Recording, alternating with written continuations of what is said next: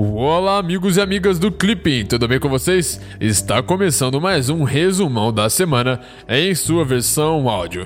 E amigos, essa semana houve grande destaque para os desdobramentos internacionais das discussões sobre as recentes queimadas na Amazônia. Vale acompanhar também a situação na Argentina, que decretou moratória de parte de sua dívida externa e o acordo comercial firmado entre Mercosul e o EFTA. Então vamos para as principais notícias dos dias dias 26 a 30 de agosto de 2019. América Latina e Caribe. No último fim de semana, mais de 13 mil venezuelanos chegaram ao Equador por diferentes postos fronteiriços vindos da Colômbia e do Peru. Os imigrantes aproveitaram as últimas horas para entrar no país sem a exigência de um visto humanitário que passou a entrar em vigor nesta segunda. Antes, os venezuelanos podiam ingressar no Equador com a identidade do país. O novo requisito apresenta dificuldades aos venezuelanos que não conseguem renovar ou obter passaportes por causa da crise financeira, política e social no país. O Equador estima que 300 mil venezuelanos se encontram no país. Destes, um terço permanece de maneira irregular. O governo quer regulamentar a estadia dos imigrantes a partir de outubro. Na quarta-feira, o governo da Argentina anunciou que pediu ao Fundo Monetário Internacional, o FMI, que revise os prazos de vencimento de um empréstimo de 56 bilhões de dólares que deveria começar a ser pago em 2021. O governo ainda anunciou que pretende estender as suas dívidas de curto prazo com pessoas jurídicas, como bancos e seguradoras, que detêm 10% destes papéis. Pessoas físicas que detêm 90% da dívida de curto prazo não serão afetadas.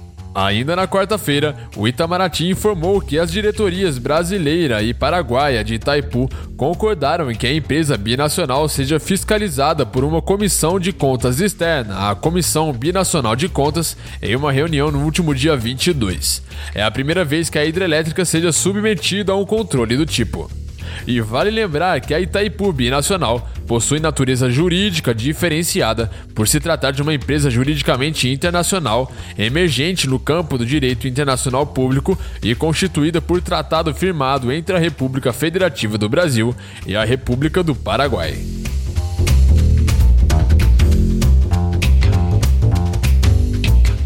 Mercosul na última sexta-feira, dia 23, após 10 rodadas de negociações iniciadas em 2017, o acordo comercial entre Mercosul e EFTA, a Associação Europeia de Livre Comércio, foi firmado. O texto terá de ser votado pelos parlamentares dos países membros para entrar em vigor. O acordo poderá entrar em vigor bilateralmente, uma vez que seja ratificado por um país da EFTA e um do Mercosul. Este acordo trará condições mais favoráveis para os produtores e exportadores dos países do bloco americano. Alguns dos produtos que serão beneficiados com as melhores condições de acesso ao mercado europeu são carne bovina, carne de ave, vinhos, milho, mel, frutas e óleos vegetais.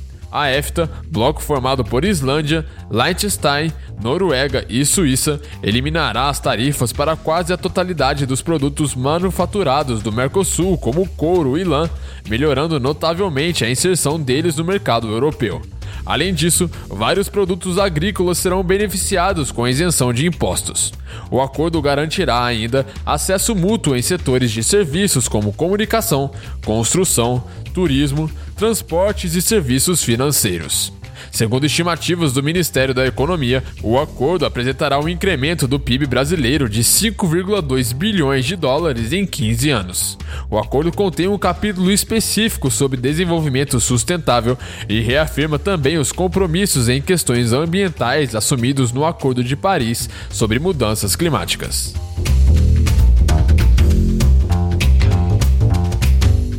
União Europeia o governo do Reino Unido suspenderá as sessões do parlamento até 14 de outubro, apenas duas semanas antes da data prevista para o Brexit, uma medida contestada por parlamentares e que dificultará os deputados que desejam impedir uma saída da União Europeia sem um acordo.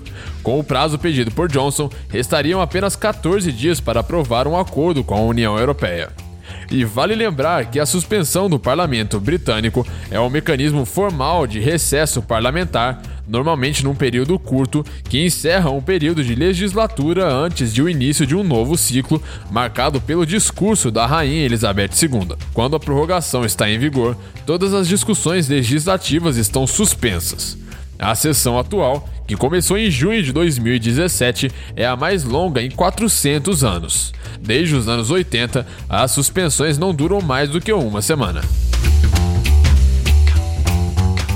Irã e questão nuclear. Segundo os altos funcionários americanos, um cyberataque secreto feito pelo governo dos Estados Unidos contra o Irã em junho destruiu um banco de dados usado pelo braço paramilitar do governo do Irã para planejar ataques contra petroleiros e diminuiu a capacidade do Teherã de atacar secretamente o tráfego marítimo no Golfo Pérsico, pelo menos temporariamente. E vale lembrar que os Estados Unidos e o Irã estão envolvidos há muito tempo em um conflito cibernético não declarado, cuidadosamente calibrado para permanecer na zona cinzenta entre guerra e paz.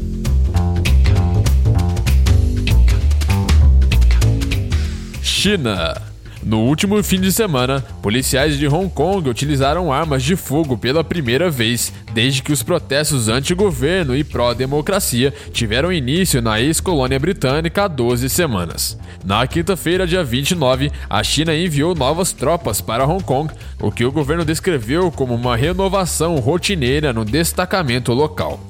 No entanto, a movimentação militar em meio aos protestos por democracia tem o potencial de elevar as tensões às vésperas de uma nova grande manifestação prevista para o próximo fim de semana. Estados Unidos no domingo, dia 25, Donald Trump anunciou a conclusão de um acordo comercial de princípio entre os Estados Unidos e o Japão, na esperança de que o texto possa ser formalmente rubricado na Assembleia Geral da ONU em setembro. Os negociadores concordaram com uma redução nas tarifas de Tóquio sobre a carne bovina e suína americanas. Por sua parte, os Estados Unidos vão cancelar suas tarifas sobre um grande número de produtos industriais vindos do Japão, excluindo o setor automobilístico por enquanto. Meio Ambiente na quinta-feira, dia 22, o presidente da República, Jair Bolsonaro, determinou que todos os ministros adotem, no âmbito de suas competências, medidas necessárias para o levantamento e o combate a focos de incêndio na região da Amazônia. Na sexta-feira, dia 23, o presidente disse ainda que a proteção da Amazônia é um dever. Estamos cientes disso e atuando para combater o desmatamento ilegal e quaisquer outras atividades criminosas que coloquem a nossa Amazônia em risco afirmou em pronunciamento em cadeia nacional de rádio e televisão. O governo federal ofereceu ajuda a todos os estados da Amazônia Legal, autorizando operação de garantia de lei e da ordem no período de 24 de agosto a 24 de setembro de 2019. O decreto autoriza o emprego das Forças Armadas para ações nas áreas de fronteira, nas terras indígenas, em unidades de conservação ambiental e em outros locais da Amazônia Legal que requerem ações preventivas e repressivas contra delitos ambientais e levantamento e combate a focos de incêndio. O emprego das Forças Armadas fica autorizado em outras áreas da Amazônia Legal, caso haja requerimento do governador do respectivo estado ao presidente da República. O ministro de Estado da Defesa definirá a alocação dos meios disponíveis e os comandos que serão responsáveis pela operação. E vale lembrar que a Amazônia Legal abrange nove estados: Acre, Amapá, Amazonas, Pará, Rondônia, Roraima, Tocantins, Mato Grosso e Maranhão compreende uma área de mais de 5 milhões de quilômetros quadrados, o que corresponde a cerca de 61% do território brasileiro. Os dados são do Instituto Brasileiro de Geografia e Estatística, o IBGE. No último fim de semana, após o segundo dia de debates do encontro entre os líderes dos países do G7, Estados Unidos, França, Reino Unido, Alemanha, Japão, Itália e Canadá, o presidente da França, Emmanuel Macron, afirmou que o grupo concordou em ajudar os países atingidos pelas queimadas na Amazônia o mais rápido possível. A decisão de aceitar ou não a ajuda do G7, contudo, é política e dependerá exclusivamente do presidente brasileiro. Na terça-feira, dia 27, o presidente Jair Bolsonaro reuniu no Palácio do Planalto governadores de estados que fazem parte da Amazônia Legal para tratar da prevenção e combate às queimadas na região. O presidente ouviu as demandas dos governadores presentes, que, além das queimadas, trataram de temas como regularização fundiária, zoneamento ecológico e da necessidade de medidas para fortalecer o crescimento econômico da região de forma sustentável. Na quarta-feira, o presidente Jair Bolsonaro e o presidente do Chile, Sebastián Pinheira, anunciaram que no dia 6 de setembro, os mandatários de países com território amazônico farão uma reunião para discutir política única de meio ambiente. O encontro deve ocorrer na cidade de Letícia, na Colômbia. Finalmente, o presidente da República Jair Bolsonaro decretou a suspensão do emprego do fogo no território nacional pelo período de 60 dias para práticas agropastoris e florestais, como limpeza e proteção de solo antes do plantio, a chamada queima controlada. O prazo começou a contar nesta quinta-feira, data de publicação do decreto no Diário Oficial da União ficam isentas de cumprir a determinação as atividades de controle de pragas e doenças por uso do fogo, desde que autorizadas por órgão ambiental competente, as práticas de prevenção e combate a incêndios e de agricultura de substâncias executadas por indígenas e populações tradicionais como quilombolas.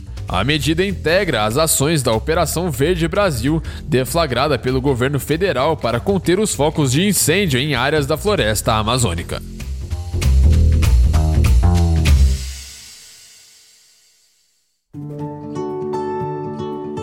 Então é isso aí. Essas foram as principais notícias dessa semana. Se você gostou, não se esqueça de deixar o seu feedback. E se tiver alguma dúvida, pode entrar em contato conosco, ok?